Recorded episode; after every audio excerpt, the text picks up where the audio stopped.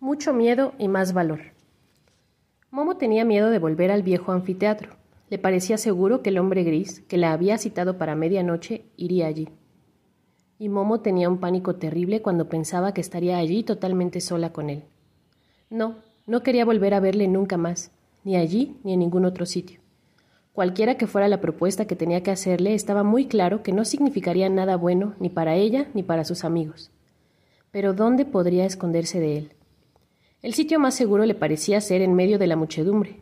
Cierto que había visto que nadie le había prestado atención, ni a ella ni al hombre gris, pero si de verdad le hacía algo y ella pedía auxilio, la gente la atendería y la salvaría. Además, se decía, en medio de una muchedumbre era más difícil de encontrar. Así que, durante todo el resto de la tarde, hasta bien entrada la noche, Momo caminó entre la gente por las calles y plazas más transitadas hasta que, Habiendo dado una gran vuelta, volvió al mismo punto en que había comenzado su camino. Lo hizo otra vez y una tercera. Se dejaba llevar por la corriente de gente, siempre con prisas.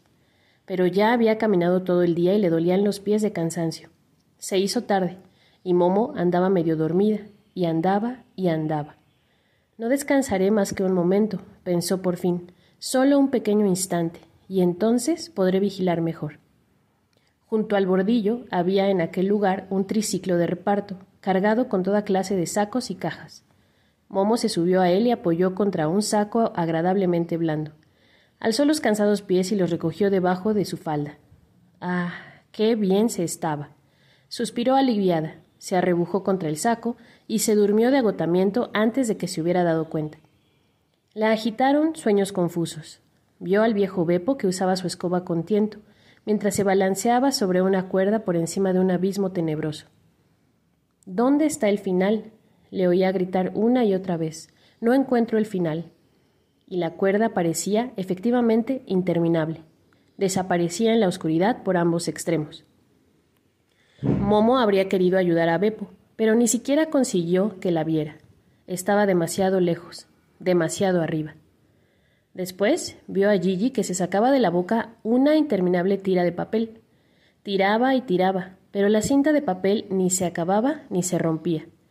Gigi estaba ya encima de una montaña de tiras de papel. A Momo le pareció que la miraba suplicante, como si ya no pudiera respirar si ella no le ayudaba. Quiso correr en su ayuda, pero sus pies se enredaron en las tiras de papel. Cuanto más intentaba librarse de ellas, más se enredaba. Entonces vio a los niños. Eran planos como naipes. En cada carta se habían perforado muchos agujeros. Se barajaban las cartas que tenían que ordenarse de nuevo y les perforaban más agujeros. Los niños naipes lloraban en silencio, pero volvían a barajarlos, con lo que hacían un ruido trepidante. ¡Alto! quería gritar Momo. ¡Paren! Pero la trepidación era más fuerte que su débil voz, y se hacía cada vez más fuerte hasta que se despertó. En un primer momento no supo dónde se encontraba, porque todo estaba oscuro. Pero entonces recordó que se había montado en un triciclo, y el triciclo estaba ahora moviéndose y su motor hacía ruido. Momo se secó las mejillas húmedas de lágrimas. ¿Dónde estaba?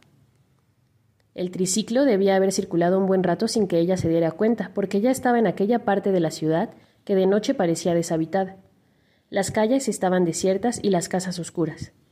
El triciclo no iba a prisa y Momo saltó de él antes de pensárselo dos veces. Quería volver a las calles animadas, donde se creía segura de los hombres grises. Pero de repente recordó lo que había soñado y se paró. El ruido del motor se perdió lentamente en las calles oscuras y se hizo el silencio. Momo ya no quería huir. Se había ido con la esperanza de salvarse. Todo el tiempo había pensado solo en sí misma, en su propio abandono, en su miedo, cuando en realidad eran sus amigos los que estaban en peligro si había alguien que podía ayudarlos todavía, era ella. Por pequeña que fuera la posibilidad de que los hombres grises soltaran a sus amigos, había que intentarlo. Después de pensar esto, sintió de pronto un cambio dentro de sí. El sentimiento de miedo y desamparo se había hecho tan grande que repentinamente se volvió en su contrario. Lo había superado. Ahora se sentía tan valerosa y confiada como si ninguna fuerza del mundo pudiera hacerle nada. O mejor dicho, ya no le importaba nada lo que le pudiera ocurrir. Ahora quería encontrarse con los hombres grises. Lo quería a cualquier precio. Tengo que volver enseguida al anfiteatro, se dijo. Puede que no sea demasiado tarde, puede que me espere todavía. Pero eso era más fácil decirlo que hacerlo. No sabía dónde estaba y no tenía la menor idea de hacia dónde tenía que ir. Aún así, se puso a caminar en una dirección cualquiera. Siguió andando y andando a través de las calles oscuras, muertas, y como iba descalza, no oía siquiera el ruido de sus propios pasos. Cada vez que entraba en una calle nueva esperaba encontrar algo que le, que le dijera a dónde tenía que ir. Esperaba reconocer alguna señal, pero no encontró ninguna. Ni siquiera podía preguntarle el camino a nadie, porque el único ser vivo con el que se cruzó fue un perro flaco, sucio, que buscaba algo comestible en un montón de basura y que huyó, miedoso, en cuanto se acercó. Por fin Momo llegó a una plaza inmensa, vacía. No era una de esas plazas bonitas con árboles o fuentes, sino solo una gran superficie vacía. Solo en su extremo se destacaban contra el cielo nocturno los perfiles de las casas. Momo atravesó la plaza. Cuando acababa de llegar a su centro comenzó a sonar cerca un campanario. Sonó muchas veces, de modo que podía ser medianoche. Si el hombre gris le esperaba en el anfiteatro, pensó Momo, ya no llegaría a tiempo para encontrarse con él.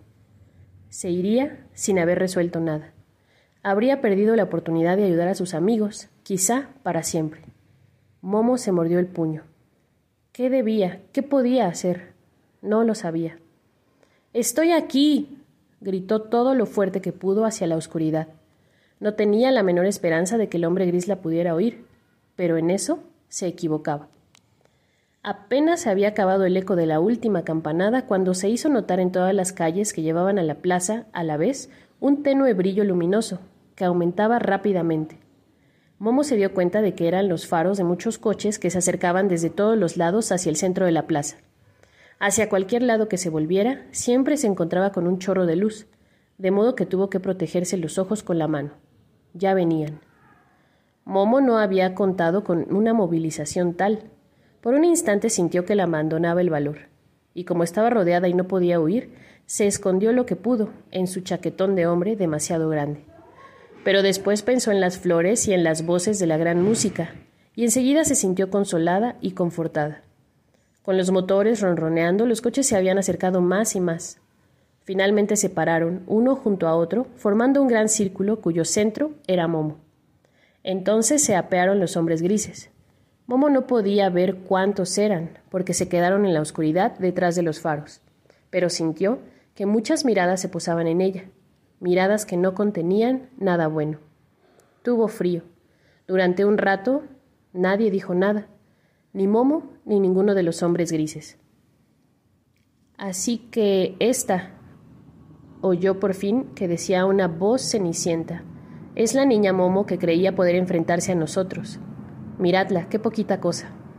A esas palabras siguió un ruido castañante que desde lejos podía parecerse a una risa a muchas voces. Cuidado, dijo retenida otra voz cenicienta. Saben lo peligrosa que puede llegar a ser esa niña. No vale la pena tratar de engañarla. Momo se avivó. Está bien, dijo desde la oscuridad, más allá de los faros, la primera voz. Vamos a intentarlo, pues, con la verdad por delante. De nuevo hubo un largo silencio. Momo sintió que los hombres grises temían decir la verdad. Parecía costarles un esfuerzo increíble. Momo oyó algo que parecía un jadeo de muchas gargantas. Por fin volvió a hablar uno. La voz llegaba de otra dirección, pero igual de cenicienta. Hablemos, pues, con franqueza. Estás sola, querida niña. Tus amigos están fuera de tu alcance.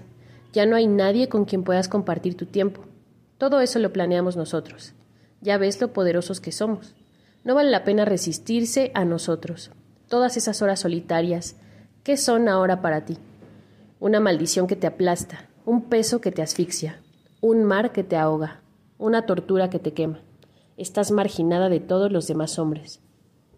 Momo escuchaba y seguía callando.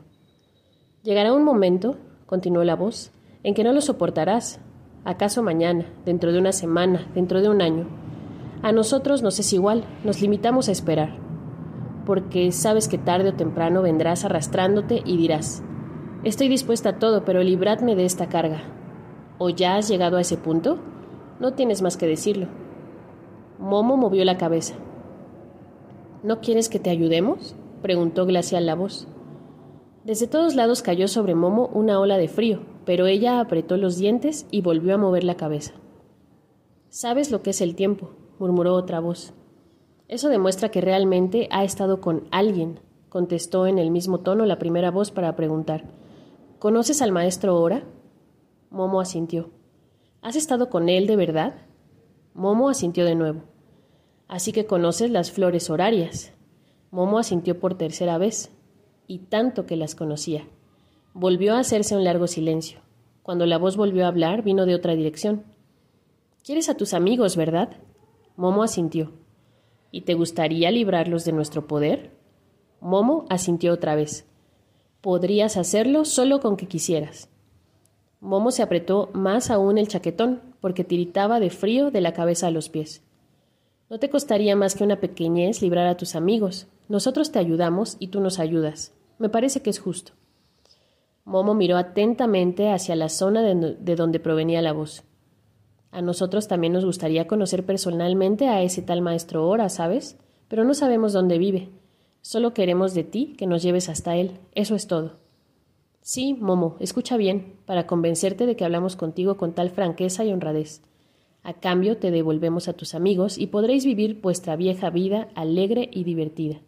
Me parece que es un buen trato. Momo abrió la boca por primera vez. Le costaba hablar porque le parecía tener los labios congelados. ¿Qué queréis del maestro Ora? preguntó lentamente. Queremos conocerle, replicó la voz con dureza y el frío aumentó. Eso te ha de bastar. Momo calló y esperó. Corrió cierto movimiento entre los hombres grises, parecían ponerse intranquilos. No te entiendo, dijo la voz. Piensa en ti y en tus amigos. ¿Por qué te ocupas del maestro ahora? Es lo suficientemente mayor como para ocuparse de sí mismo. Y además, si es razonable y llega a un acuerdo amistoso con nosotros, no le tocaremos siquiera un cabello. En caso contrario, tenemos nuestros medios para obligarle. ¿A qué? preguntó Momo con los labios morados. De repente la voz sonó chillona y agotada cuando contestó. Estamos hartos de reunir penosamente una a una las horas, los minutos y los segundos de los hombres. Queremos todo el tiempo de todos los hombres, y tiene que dárnoslo hora. Momo miró horrorizada en la dirección de la que venía la voz. ¿Y los hombres? preguntó. ¿Qué será de ellos? Los hombres, gritó la voz en falsete, hace tiempo que son inútiles. Ellos mismos nos han convertido el mundo en un lugar donde ya no hay sitio para ellos. Nosotros dominaremos el mundo. El frío ahora era tan terrible que Momo solía, solo podía mover los labios con dificultad, pero no podía decir palabra. Pero no te preocupes, pequeña Momo, prosiguió la voz ahora baja y halagadora. Tú y tus amigos, vosotros quedáis excluidos. Seréis los últimos hombres que jueguen y se cuenten historias. No os mezclaréis más en nuestros asuntos y nosotros os dejaremos en paz. La voz cayó, pero comenzó a hablar de nuevo al poco desde otra dirección. Sabes que hemos dicho la verdad. Mantendremos nuestra promesa, y ahora llévanos a casa de Hora. Momo intentó hablar. Casi había perdido el conocimiento por el frío. Después de varios intentos consiguió decir Ni aunque pudiera lo haría. Desde algún lugar llegó una voz amenazadora. ¿Qué significa eso de que si pudieras? Sí puedes. Has estado en casa de hora, o sea que sabes el camino. No lo encontraría de nuevo, susurró Momo. Lo he intentado. Solo Casiopea lo sabe. ¿Quién es esa? La tortuga del maestro Ora. ¿Dónde está ahora? Momo, apenas consciente, tartamudeó. Volvió conmigo, pero la he perdido. Como de muy lejos se oyó una gran confusión de voces excitadas. Alarma general oyó gritar. Hay que encontrar la tortuga, hay que registrar todas las tortugas, hay que encontrar a Casiopea. Las voces se difuminaron, se hizo el silencio. Momo se recuperó poco a poco. Estaba sola en medio de la gran plaza, sobre la que solo soplaba una racha de viento gris, un viento que parecía no venir de ningún lado, un viento helado.